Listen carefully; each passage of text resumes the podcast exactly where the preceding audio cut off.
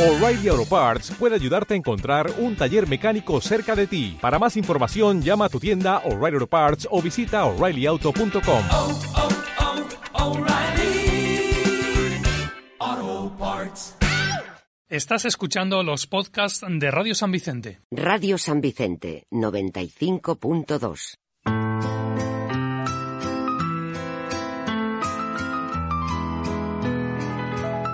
Porque las hadas existen, aunque muchos no sepan verlas. De hecho, pueden pasar por tu lado y que no te des ni cuenta. Quizás si te fijaras en de quienes se cruzan por tu vida, las descubrirías. Y aunque recién levantadas tengan los ojos algo hinchados y el cabello despeinado. Muy buenas tardes. Volvemos con los cuentos de Alba en Radio San Vicente. Os recordamos que tenemos una visita los jueves, segundo y cuarto de cada mes con redifusión los domingos. Los jueves a las 6 de la tarde con los cuentos de Alba para pasar un día de cuento. Y es que seguimos en el mes de abril, un mes muy especial, donde es el día del libro. Y qué mejor que celebrar con los cuentos de Alba ese día del libro. El primer programa que tuvimos de abril hicimos una animación lectora contando diferentes cuentos para diferentes edades y haciendo así una visión global de los cuentos. Y hoy vamos a volver a empezar con un cuento que conté el, en el anterior programa que hablaba de lo importante que es la imaginación. Tiene el poder de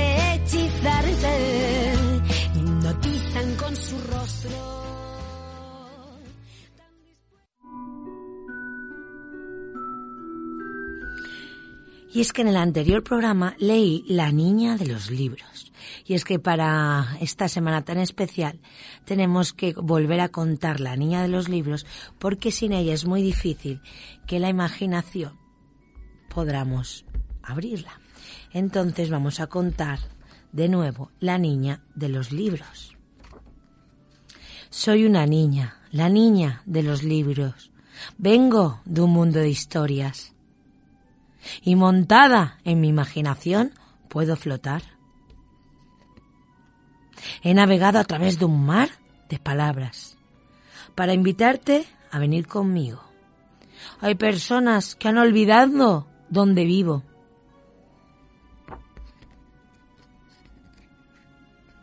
Cruzaremos montañas, pero si seguimos estas palabras podré mostrarte el camino. Iremos a montañas imaginadas. Descubriremos tesoros en la oscuridad. Podemos perdernos en bosques de cuento.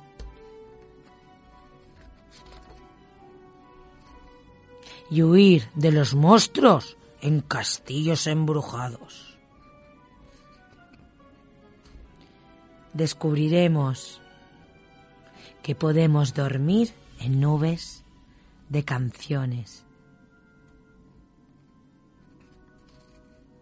Y gritaremos tan fuerte como queramos en el espacio. Porque este es nuestro mundo que hemos creado con historias. Nuestro hogar es una casa donde todo se inventa. Soy una niña de los libros, vengo de un mundo de historias. Y todos, sin excepción, pueden entrar. Este es nuestro mundo que hemos creado con historias.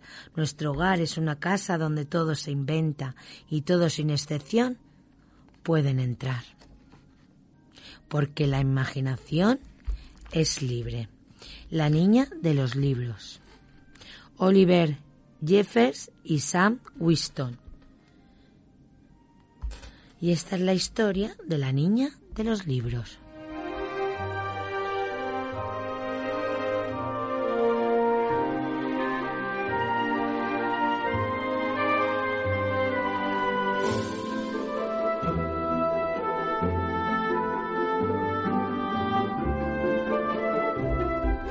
Y ahora seguimos con otro libro que dejamos al final, que os voy a recordar que os hablé de un libro que se llama El Gran Libro de Super Tesoros, de la editorial Flamboyant, y El Gran Libro de las Emociones, de la editorial Paramount. Estos libros ya os comenté que son libros que nos hacen que podemos trabajar día a día, de vez en cuando, en ratitos, porque nos van contando pequeñas historias. Hoy voy a empezar con el gran libro de super tesoros que de verdad importan, porque me pareció muy interesante cómo trabaja para los niños esos tesoros que a día a día nos hacen tan importantes y los días tan diferentes. Para mí este libro habla de la familia, los recuerdos, los maestros, la naturaleza, los animales, los amigos, los sueños. Las cosas más importantes no son las materiales. Existen supertesoros muy valiosos que nos hacen felices y debemos cuidar. ¿Cuáles son los tuyos? Pues vamos a descubrir qué supertesoros nos guarda este libro y os voy a contar alguno de ellos. Los te quiero de papá Pedro, los besos pinchudos que lo curan todo de papá Luis, las cosquillas infalibles de la abuela que alejan las penas, los abrazos del oso del bisabuelo, capaces de derretir un iceberg, las caricias de mariposa de su hermano, que tanto le calman cuando se enfada, las sonrisas cómplices de sus amigos, que le llenan de cariño, y las palabras amables de los desconocidos, que se cruza cada día en el camino. Álvaro tiene una caja mágica, donde guarda besos, abrazos, cosquillas, sonrisas y palabras bonitas. Le encanta recibirlos lo mismo que darlos. Y cuanto más los da, más llena tiene su caja. El lema de Álvaro es no dejes para mañana los besos, abrazos, sonrisas y caricias que puedas dar hoy.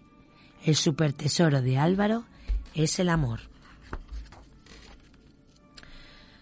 Cuando cae la noche, Candela saca un gran cuenco con jamón, sardinas y galletitas de pollo. Los gatos del barrio le esperan. Ella les acaricia la panza y le rasca las orejas. En la ventana, Candela deja pipas, semillas y agua fresca. Así se despierta con el canto de los gorriones y las golondrinas. En la bañera de cuando era bebé, chapotea la tortuga. Casi puede. Candela la halló abandonada en una papelera. Los sábados Candela va a la protectora de animales y saca a pasear a todos los perros que puede. Y es que Candela le encanta los animales, rescata a los abandonados y cura a los enfermos, los cuida y los quiere. Son sus mejores amigos y juntos forman una singular familia. El supertesoro de Candela son los animales. Esta foto es de mi primera actuación de fin de curso. Estaba tan nervioso que me temblaba todo como un flan. Aquí aprendí a ir en bicicleta. Esta entrada es del concierto que me dejó afónica durante dos días, de tanto cantar. Y esta pulsera es del hospital, de cuando me rompí la pierna tratando de dar una voltereta. Todavía conservo la cicatriz. El álbum de Patri tiene fotos, recortes, cartas, entradas, billetes. Billetes de avión. Cada vez que lo abre emprende un viaje increíble por sus recuerdos. Ríe, canta, llora o a veces incluso se enfada. Ya ha llenado un montón de páginas con sus anécdotas, aunque seguro que a lo mejor está por llegar. El super tesoro de Patrick son los recuerdos. Zoe tiene una bicicleta roja que la lleva a todas partes. Montada en su fiel compañera, siempre llega a tiempo. Encima de su almohada tiene su sitio especial, Lupitas, el oso peluche que le regalaron, donde tuvo un ojo. Mm, ahora Lupitas tiene un botón, pero es blandito como el algodón y huele a perfume de mamá. Debajo del colchón Zoe esconde su colección de Star Wars. Está vieja y desgastada, pero a ella tiene un valor incalculable. Zoe guarda el anillo de la bisabuela en una tacita. Cuando se lo regaló, La visa le dijo que ese anillo que le había acompañado en los grandes momentos de su vida. Estas son algunas cosas de las que Zoe tiene un cariño especial. Y no son las caras, son novedosas, originales, pero le regalan las emociones más bonitas que puede imaginar. El super tesoro de Zoe son sus cosas especiales. Y así como este libro nos ha contado uno de los super tesoros de cada uno de los niños. Ya hemos dicho que lo que verdad, lo que de verdad es un tesoro no es material. Así que este libro nos enseña para trabajar con los niños las cosas esenciales y cómo trabajar que las cosas no son solo materiales, sino que tenemos tesoros y cosas valiosas que nos acompañan día a día. Con cada una de las historias podemos trabajar en casa, podemos hacernos un rincón y trabajar con ahora con los niños, con los más pequeños, incluso con adolescentes, la importancia de otras cosas para trabajar el materialismo. Y vamos a seguir ahora con el gran libro de las emociones. El gran libro de las emociones es como un pequeño diccionario de emociones donde nos explica y nos da, es una herramienta la cual nos va a hacer más fácil trabajar cosas también en casa o en el aula. Por ejemplo, yo quiero trabajar la impulsividad. Me voy a la página 25 donde me dice, ser impulsivo es cuando eres, cuando eres impulsivo te comportas sin control emocional. Quien regula sus emociones no se comporta de manera impulsiva. El conocerte a ti mismo te permite darte cuenta de lo impulsivo que eres. Y entonces podrás controlar enfado, ira, rabia, euforia. Y luego nos lleva a una historia que en este caso es el perro de don Rodrigo. Érase una vez un conde, don Rodrigo, que salió a pasear por sus dominios acompañado de sus caballeros y sirvientes. Antes de salir le dijo a su perro, porque claro, don Rodrigo hablaba con su perro. Valiente, voy a inspeccionar mi territorio. Quédate en el castillo y haz lo que te mando. Mi hijo Arnulfo está durmiendo en su cuna. Vigílalo bien que no le suceda nada malo. Dentro de un rato estaré de vuelta. Le pasó la mano por el lomo blanco, salpicado marrón. El conde de Rodrigo quería mucho a Valiente. Hacía muchos años que lo tenía en casa. Era un mastín fiel y obediente. Nada más que el conde salió del castillo, con todo su séquito de nobles y criados, un lobo hambriento, de pelaje plateado y garganta negra, encontró abierta la puerta del castillo y entró en él a hurtadillas. Olió la carne. Le llamó la atención. Subió las escaleras. Chof, chof, chof y al llegar a la habitación donde dormía el pequeño Arnulfo, solo asomar el morro puntiagudo por la puerta de la cámara vio a Valiente, que le había levantado las orejas y le enseñaba los colmillos afilados. Lobo, por aquí no pasarás. Defenderé al hijito de mi amo y lo haré desde telladas. Más te vale huir. El lobo se detuvo un instante Bajó la cabeza, calculó distancias, mostró los dientes y los ojos. Se lanzó contra Valiente y comenzó una lucha horrible entre el lobo y el perro. Iban enzarzados. La pelea fue tan cruel que Valiente hirió al lobo y él se tumbó malherido al lado de la cuna. Regresó el conde don Rodrigo, muy satisfecho del paseo y subió a ver a su hijo, que espantó cuando vio la cuna volcada y todo lleno de sangre. Buscó a su hijo y no estaba. A quien halló fue valiente, con sangre en su hocico y por todo el cuerpo, acostado al lado de la cuna. El ataque de ira que lo sacudió los pies, de pies a cabeza, le hizo desenvainar la espada. ¡Fas! ¡Empuñarla! Impulsivamente con rabia y hundirla en el cuerpo de Valiente, mientras rugía enloquecido. Has matado a mi hijo, muere tú también, miserable. El grito despertó a Arnulfo, que dormía medio oculto. Al otro lado de su cuna, su llanto reclamó la atención del desesperado padre. Se le acercó, lo levantó del suelo, lo llenó de besos y lo empapó con lágrimas de alegría. ¿Qué había ocurrido? El conde de pronto lo comprendió todo. Debía la vida a su hijo, al coraje valiente, su gran perro fiel. Las lágrimas fueron entonces de arrepentimiento por haberse dado cuenta demasiado tarde de su impulsividad. Fin. Y luego nos dice un algo de la historia. Nos dice, no digamos ya está hecho. Hay que pensar antes de hacer porque después ya no hay remedio. Qué lástima que el conde don Rodrigo no hubiera tenido un instante de calma para descubrir lo que había ocurrido. Y Arnulfo habrían demostrado a Valiente su agradecimiento toda la vida. Y Valiente les hubiera hecho compañía y protección durante mucho tiempo. ¿Veis?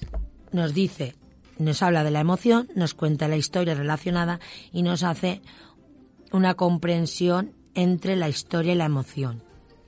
Ahora vamos a ver cuál, cuál cuento. A ver, a ver.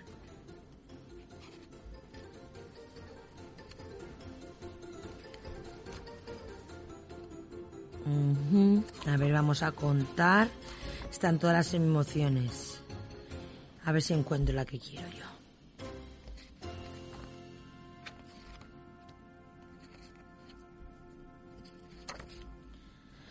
Ser realista. Todos nos marcamos objetivos, también tú. Si los objetivos son realistas, son más sencillos de lograr. Lo que son demasiado fáciles no son motivadores y dificultan el crecimiento personal. También a veces, aunque los objetivos sean realistas, no se logran. Puedes experimentar frustración ante situaciones decepcionantes. Un partido de fútbol en el que no consiguen marcar goles. Te preparas para un examen y a pesar de los esfuerzos suspendes. Ser realista. Los tres peces. Relato de Pachantantra, la India. Cada historia viene de un lugar del mundo. Y esta dice así. En un río de la India, tres peces que eran íntimos amigos, uno de escamas plateadas, el otro los tenía rojas y el tercero amarillas, si queréis imaginarlos cerrar los ojos. El primero parecía plata brillante, el segundo nos recuerda una llama viva y el último era oro puro. El remanso en que vivían estaba muy cerca del océano, donde el río vertía sus aguas. Incluso podían saborear la sal de sus aguas cuando subía la marea. Una tarde el pez plateado oyó que un viejo pescador decía mientras remendaba redes, Compañeros, el mar nos provee de buen pescado. Salimos cuando el sol apenas se asoma por levante y volvemos cuando ya está al punto alto de la bóveda del cielo. Porque mañana nos remontamos el río e intentamos pescarlos. Habían peces que no podían imaginar. Claro que sí, nada más que el pez plateado. Oyó esto, ocurrió buscar al rojo, al amarillo y les dijo, ¿sabéis qué he oído comentar los pescadores? Y se lo contó con todo detalle que se han pensado ese atajo de bergantes. Alterado el pez rojo, pobres de ellos, les daré un buen escarmiento. Tengo unos dientes muy afilados, los usaré para roer la red. Y si me agarran, les morderé. Me soltarán, se arrepentirán. Ahora sí que estamos perdidos. Si tenemos reservado este destino triste, no valdrán esfuerzos.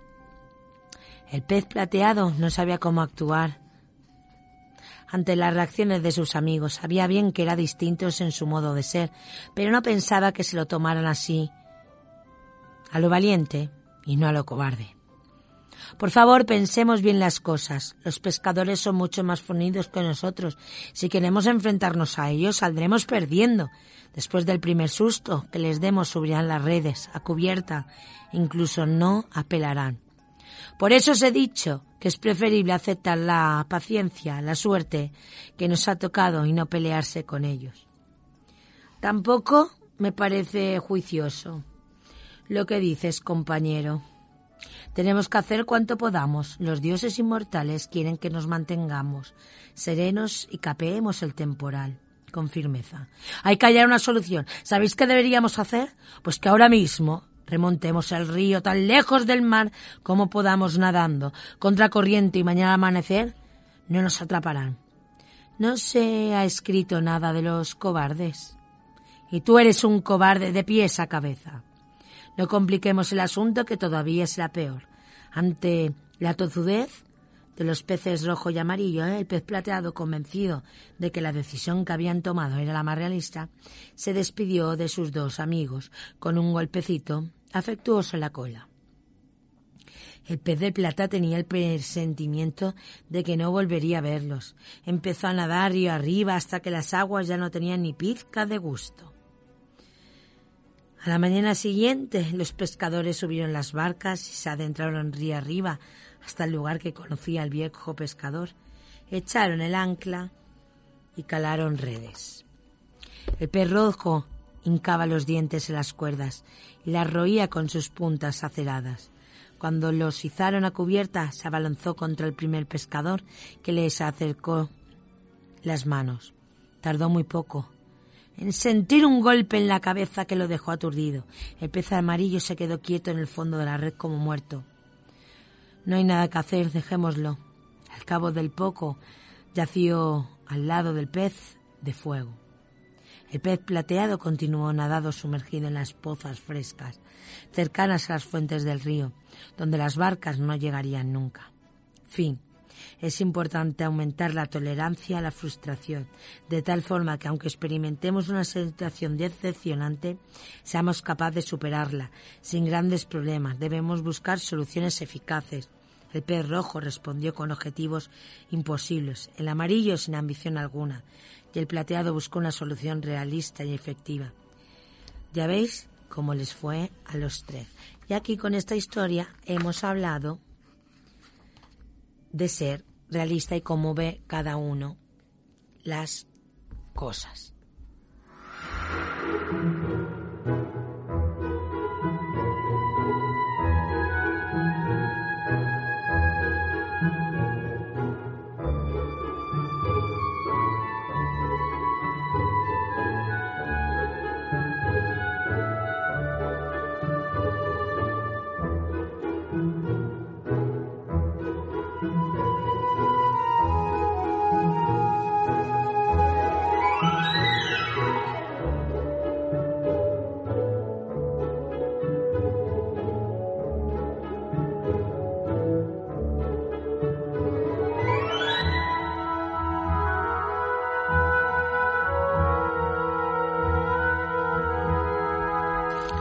Y ahora vamos a seguir, en esta primera parte vamos a contar dos cuentos, porque ya va, la primera parte va acabando, y vamos a hablar de, voy a contar, perdón, del cuento Tomás el, el bromista, de Jorge Rico Ródenas, Ana Laura Cantone, de Editorial Calandraca.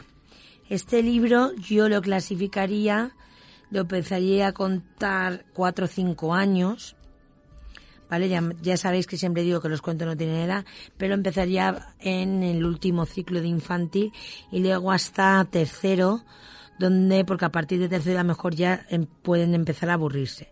Pero se podría contar sin problema porque según los cursos o según las sesiones las combinamos y podemos ver que cuentos que a lo mejor no contarías si los cuentas porque ves que sí que no se van a aburrir porque cuando preparamos una animación lectora lo importante cuando se hace una selección es tener captado al público, en este caso a los niños.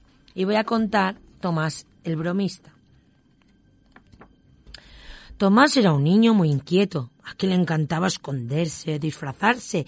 Cuando venían visitas a casa... ¡ah! ¿Qué pasaba? Un día vino a comer una amiga de su madre, que vivía en Francia. Tomás corrió el trastero con una manta y un poco de hilo. Se hizo un disfraz de cocodrilo y cuando abrió la puerta... Tanto, tanto se asustó que la señora francesa, que estuvo una hora subida a la mesa, Después llegó su tía Roberta para devolver un libro que le había prestado. Tomás cogió un ovillo de lana y una caja de cartón. Se hizo un disfraz de león. Cuando abrió la puerta, mm, tanto, tanto se asustó la tía Roberta que estuvo dos horas con la boca ah, abierta. Y luego vino a merendar su amigo Javier, el más travieso de la pandilla. Tomás cogió unos plásticos y con una bufanda vieja se hizo un disfraz de abeja. Y cuando abrió la puerta, mmm, tanto, tanto se asustó su amigo el travieso que estuvo dos días. ¡Ah! Con el pelo tieso. Esa misma tarde el perro de Tomás se puso malo y tuvieron que llamar al veterinario. Mientras llegaba, Tomás cogió una manguera y con una almohada gigante se hizo un disfraz de elefante. Y cuando abrió la puerta,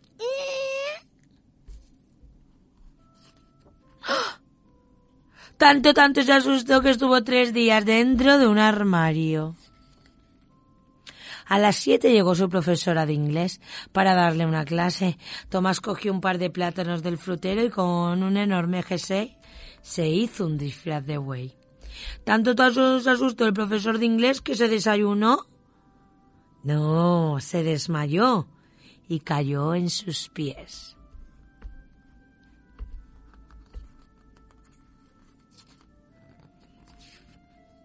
Y más tarde subió la vecina de abajo con sus dos hijos pelirrojos para quejarse del ruido que hacen tantas visitas. Tomás cogió el felpudo de la entrada y con un viejo gorro se hizo un disfraz de zorro. Cuando abrió la puerta... Tanto, tanto se asustaron los pelirrojos que estuvieron horas sin abrir los ojos. Y una semana después, la amiga de su madre, su tía, su amigo, el veterinario, el profesor y los hijos de la vecina se reunieron frente a la casa de Tomás. Con bolsas, pinzas y huesos de cereza se disfrazaron del monstruo de las siete cabezas. Y cuando Tomás salió de casa, tanto, tanto se asustó el pequeño Tomás que desde ese día no gastó ni una broma más. Colorín colorado, esta historia ha acabado.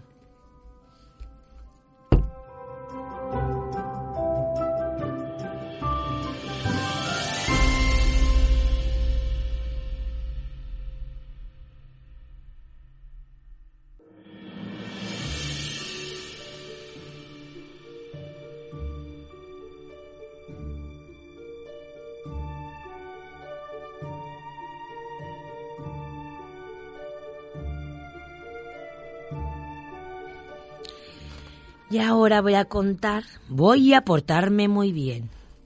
Chris Houghton, editorial Nube 8.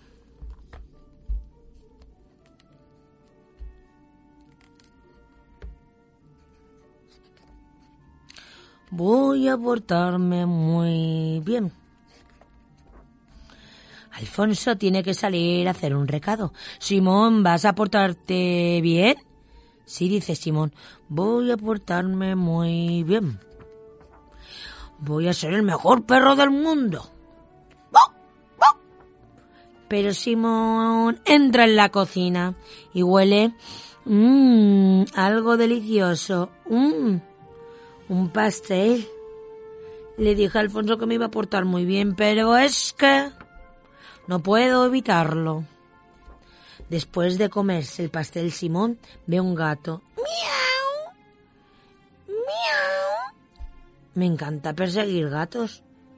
Le dije a Alfonso que iba a portarme muy bien, pero es que... No puedo evitarlo. ¿Y esas flores? Me encanta escarbar en la tierra. Le dije a Alfonso que iba a portarme muy bien, pero es que no puedo evitarlo. Simón, qué desastre. Está todo patas arriba. Alfonso ya ha vuelto a casa. Y te comiste todo ese pastel. Le dijo Alfonso que me iba a portar bien. pensó Simón. Pero es que... Lo siento mucho. Te regalo mi juguete favorito. Toma, es para ti. Gracias, Simón. ¿Quieres ir a dar un paseo al parque? A Simón le encanta el parque. Hay muchas cosas divertidas. divertidas. ¡Ay, ay, ay! Simón, una tarta. ¿Se la comerá? No. Simón pasa de largo. Muy bien, Simón. ¡Ay, ay, ay, ay! Simón ve unas flores. ¿Se, ¿se pondrá a aplastarlas? No. Simón pasa de largo. Muy bien, Simón. Tampoco persigue al gato. Ahora Simón huele algo muy interesante. ¿Qué puede ser? ¡Ah! Un cubo de basura. No hay nada en el mundo que le guste más. A Simón quiere buscar la basura. ¿Se portará bien Simón? Simón. Y así es como acaba el cuento de voy a portarme muy bien.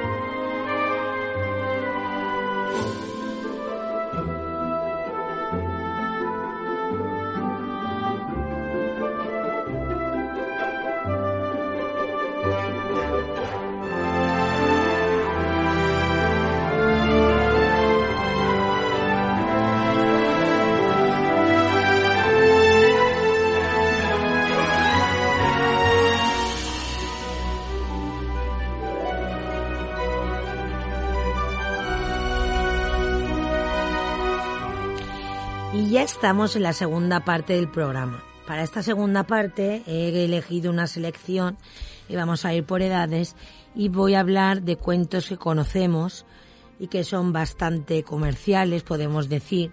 Y voy a empezar ahora en esta segunda parte con el monstruo de colores. Con el monstruo de colores los voy a contar y voy a decir cosas que podemos hacer tanto en el aula. Sabéis que en el anterior programa comenté también técnicas que podemos hacer con los cuentos, porque no solo los cuentos se escuchan y se leen. Yo os voy a dar, para eso estamos, para hacer un programa diferente y daros pautas, ideas que podéis trabajar en casa o en el aula. Vamos a empezar con el monstruo de colores. Un cuento de Ana Llenas, de la editorial Flamboyant. El monstruo de colores no sabe qué le pasa. Se ha hecho un lío con las emociones y ahora toca deshacer el embrollo. ¿Será capaz de poner orden? La alegría, la tristeza, la rabia, el miedo y la calma. Pues voy a contar este cuento. El monstruo de colores. Este es el monstruo de colores. Hoy se ha levantado raro, confuso, aturdido. No sabe muy bien qué le pasa. Ya te has vuelto a liar, no aprenderás nunca, le dice su amiga. Menudo lío que te has hecho con las emociones. Así, todas revueltas no funcionan. Tendrías que separarlas y colocarlas cada una en su bote. Si quieres, te ayudo.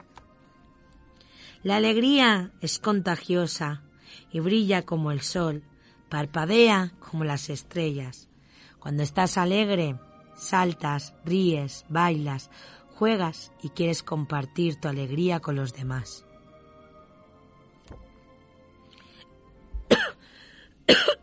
Perdón. La tristeza siempre está echando de menos algo. Es suave como el mar, dulce como los días de lluvia. Cuando estás triste, te escondes y quieres estar solo y no te apetece hacer nada. La rabia arde al rojo vivo y es feroz como el fuego, que quema fuerte y es difícil de apagar. Cuando estás enfadado, sientes que se ha cometido una injusticia y quieres descargar la rabia en otros. El miedo es cobarde, se esconde y huye como un ladrón en la oscuridad. Cuando sientes miedo, te vuelves pequeño y poca cosa y crees que no y crees que no podrás hacer lo que se te pide. La calma es tranquila como los árboles, ligera como una hoja al viento. Cuando estás en calma respiras poco a poco y profundamente te sientes en paz. Estas son tus emociones, cada una tiene un color diferente. Azul, tristeza. Rojo, rabia. Verde, calma. Negro, miedo. Amarillo, alegría. Y ordenadas funcionan mejor. ¿Ves que bien? Ya están todas en su sitio. Pero ¿y ahora se puede saber qué te pasa? Y es que de repente el monstruo de colores se ha convertido en rosa porque se ha enamorado. Colorín colorado. Este cuento se ha acabado. Y ahora vamos a contar qué cosas podéis hacer con el monstruo de colores. En casa, en internet podemos buscar el dibujo del monstruo de colores también hay unas fichas que están con las emociones. Podemos sacar al monstruo de colores que está individual, con enfado, con alegría, con calma, sacarlo con las expresiones o simplemente sacarlo normal y en una caja podemos hacer separadores y poner cada uno de los monstruos de un color. Cuando el niño esté, se sienta enfadado o, alegre o tranquilo, podemos hacer que lo expresa a través escribiendo o a través de un dibujo. También es verdad que dentro de esos botes podemos tener, cuando está enfadado, actividades o, cosas que podemos hacer para trabajar el enfado, trabajar la alegría, trabajar el miedo, trabajar, ¿vale? Para hacer actividades con ellos, para, hombre, la alegría trabajarla es muy fácil, pero me refiero, para saber canalizar esas emociones.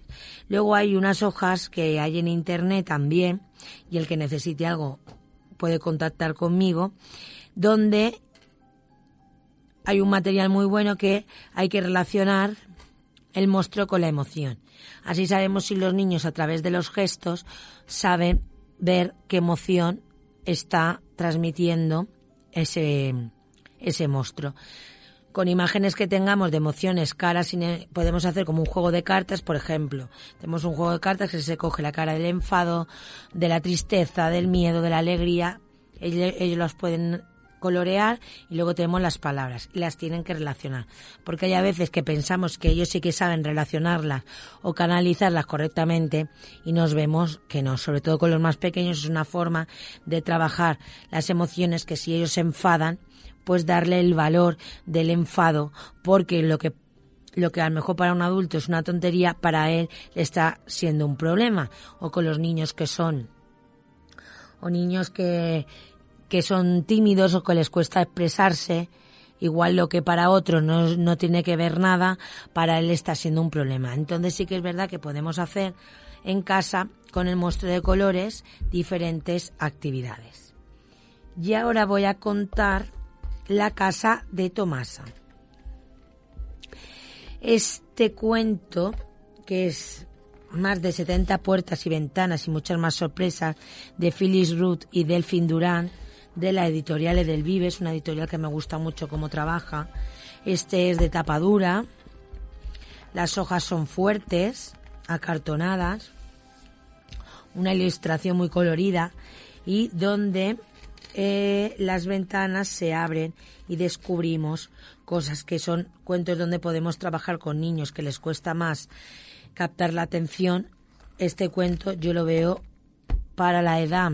El anterior lo contaría desde infantil y se puede trabajar desde tres años sin problema manejando las actividades según las edades y este también lo trabajaría desde 3, 4 según como esté en la... pero trabajaría desde 3 porque es un cuento para ver tranquilo en casa o en el aula mm, con los alumnos de manera individualizada. Esta es la casa que hizo Tomasa, pequeña y sencilla, la hizo en un rato, para ella y su gato. Casa de Tomasa. Pom, pom, ¿quién llama? Juanito Glotón. Yo quiero una tarta y quiero un rincón. Y este es el cuarto con tarta y rincón.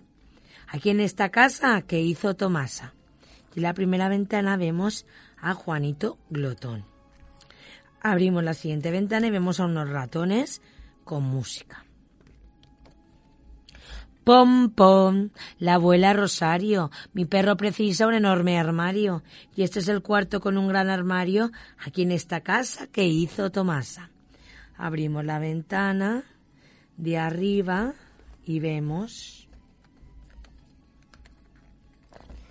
Está muy divertido porque abres las ventanas y a ellos les entretiene. A quien podemos ver, a Juanito Glotón, a una tarta, a los ratones comiendo queso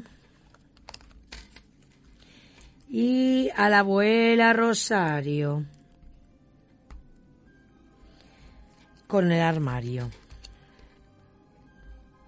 Pom, pom. Tres gatitos queremos lavar los guantes bonitos. Y esta es la alta torre con guantes limpitos aquí en esta casa que hizo Tomasa. Y en la torre vemos el gato, un gato, otro gato y otro gato. La tarta de Juanito Glotón, los ratones comiendo queso y en el armario leyendo un cuento está la abuela Rosario. A ver, vamos a seguir que descubrimos aquí. Pom, pom, pom. Los tres osos queremos comida y leches hermosos. Y esta es la bordilla para los tres osos, aquí en esta casa que hizo Tomasa. Juanito Glotón jugando con el gato. Tres tazas. La abuela. Un oso. Una niña, Tomasa. Y el gato bebiendo leche. Eso es lo que encontramos en estas ventanas y puertas. Pom, pom, pom. ¿Quién llama? Don Plato y Cuchara. Buscamos la luna y una vaca rara. Y este es el sótano de Plato y Cuchara, aquí en esta casa que hizo Tomasa. Y abrimos la ventana. Arriba Tomasa con Juanito Glotón. Un ratón con un calcetín. La abuela. Un oso. La abuela con otra taza. Y el oso con otra taza. Y una cuchara y un plato con una vaca. ¿Pero qué es esto? Esta casa tiene tarta en un rincón para Juanito Glotón, un cuarto con armario para la abuela Rosario, tendidos y lavaditos los guantes de los gatitos, tejado de con gruesa teja y paraleja y sobeja, unos platos olorosos para los osos golosos y una luna y vaca para don Plato y Cuchara. Cuando abrimos el cuento entero, la última página nos descubre la casa de Tomasa con todos los rincones. Y allí al final de la página está el oso, Juanito de Glotón, cuchara, plato, la abuela, el gato, el oso, Tomasa, la oveja. Y así es como acaba la casa de Tomasa. La casa de Tomasa es pequeña y cómoda, perfecta para ella y su gata, pero Tomasa acoge a toda la gente que llega, que a medida que amplía la casa hay menos espacio para ella y el gato. Abre ventanas y puertas de la casa, despliega el gran plano y podrás curiosear lo que ocurre en cada una de estas habitaciones y ver cómo se relacionan los personajes entre sí. Y hasta poner en pie la nueva casa de Tomasa.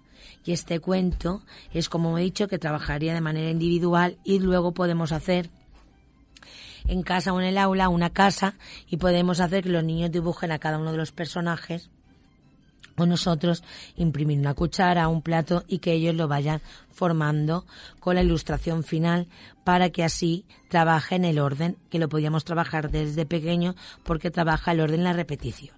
Y este es el cuento de la casa de Tomasa.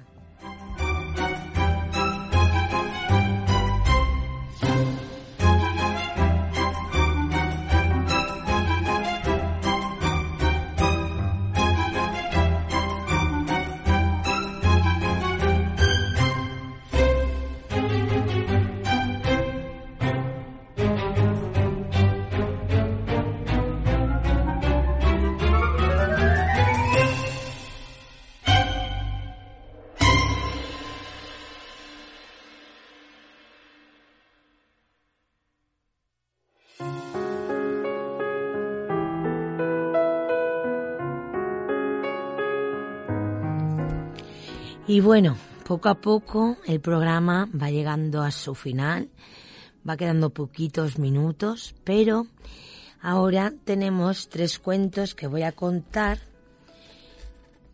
que eh, lo contaría para las edades que he dicho antes, que es un vampiro peligroso, que es un cuento muy divertido que nos da a la hora de repetir, de trabajar con ellos, de reírnos. Es un cuento donde podemos divertirnos mucho. Y es de José Carlos Andrés Gómez, de la editorial Nube 8. Un vampiro peligroso.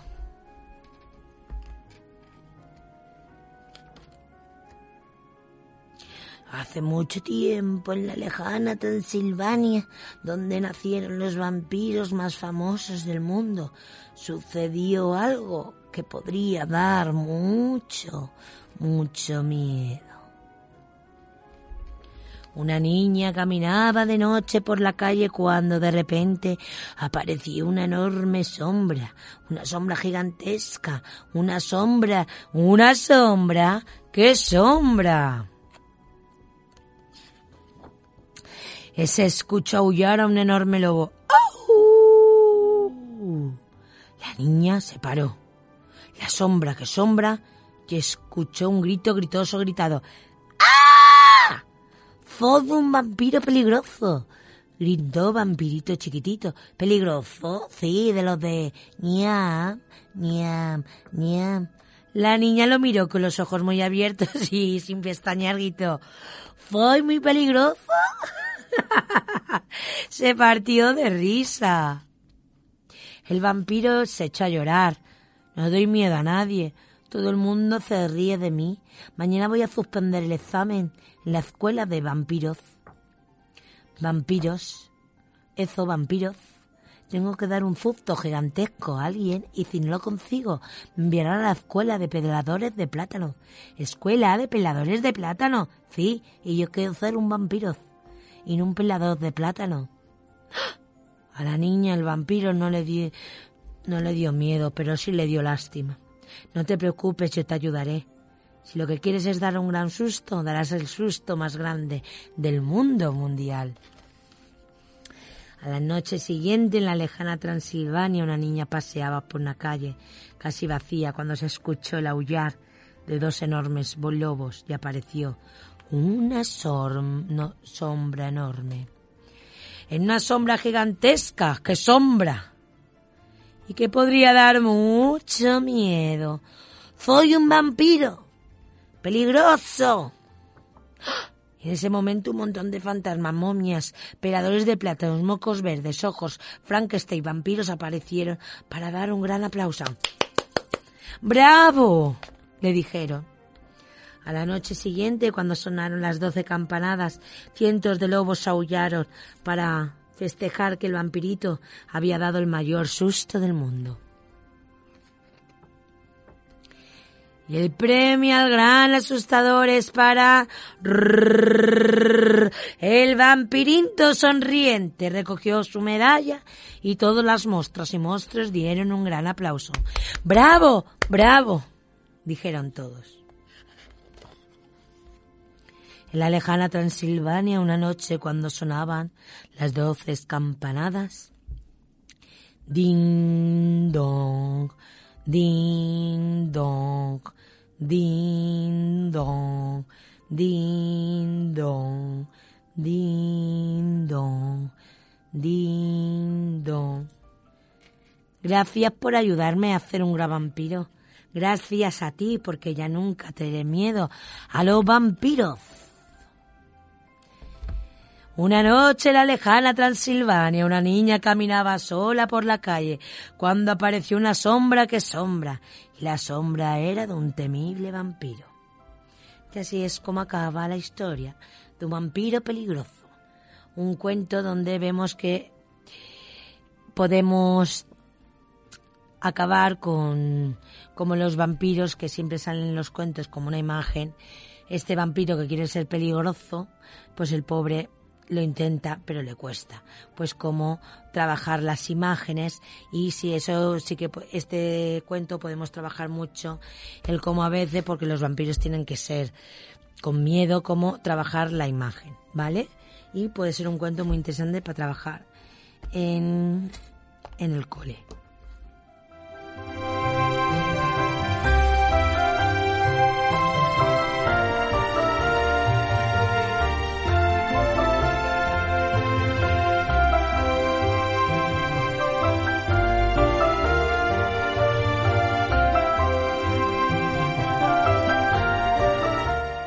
Y ahora voy a contar uno que no sé si lo he contado, pero aún así estaba dentro de la selección porque es uno que me gusta mucho. Creo que lo trabajé en igualdad en el programa del mes de marzo, que es Orejas de Mariposa. Y es un cuento que tiene mucho tiempo, pero que para mí, tanto la ilustración para también poder hacer con materiales reciclados la protagonista Mara, y yo lo haría, eh, yo aquí lo voy a contar para hacer un taller de reciclaje, porque Mara lleva el pelo así como lanoso, su nariz es de periódico, el vestido es de cuadro, y nos puede eh, dar rienda para trabajar, eh, hacer una manualidad de una marioneta o hacer en un cuadro reciclado con materiales la protagonista. Entonces lo veo bastante interesante para trabajar de esa manera. Y os voy a contar el de Mara es una orejotas, Mara Orejas de Mariposa, editorial Calandraca, Luis Aguilar, André Nevas. Mara es una orejotas, Mara es una orejotas. Mamá, ¿tú crees que soy una orejotas? No, hija, tienes orejas de mariposa. Pero ¿cómo son las orejas de mariposa? Pues son orejas que revolotean sobre la cabeza y pintan de colores las cosas feas. Mara tiene el pelo de estropajo, Mara tiene el pelo de estropajo. No, no, mi pelo es como césped recién cortado. Mara va vestida como un mantel, Mara va vestida como un mantel. No, no, llevo un vestido de cuadros para jugar al ajedrez. Mara tiene un calcetín roto, Mara tiene un calcetín roto. No, no, lo que ocurre es que tengo un dedo curioso. Mara calza zapatos viejos. No, es que son zapatos viajeros. Mara no lleva mochila, Mara no lleva mochila, porque así puedo correr, tan libre como una gacela. Mara siempre lleva libros usados. No, no. Mil manos los han acariciado. A Mara le rugen las tripas, a Mara le rugen las tripas. ¿Qué va? Es que tengo una orquesta en mi barriga.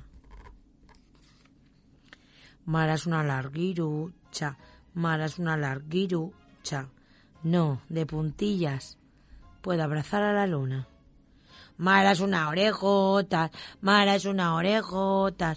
¿O vas a decir que tienes orejas de mariposa? No, solo soy una orejas grandes, pero a mí no me importa. Y así es como Mara le da igual que le digan que es una orejotas. También podemos trabajar en clase eh, cómo se siente cada uno, lo que no le gusta de ellos y en vez de que la gente se ría, pues cómo podemos nosotros de lo que no nos gusta expresarnos para que los demás piense, sepan que nos molesta y así trabajar la empatía, porque con este cuento la verdad que lo trabajaría en muchos momentos.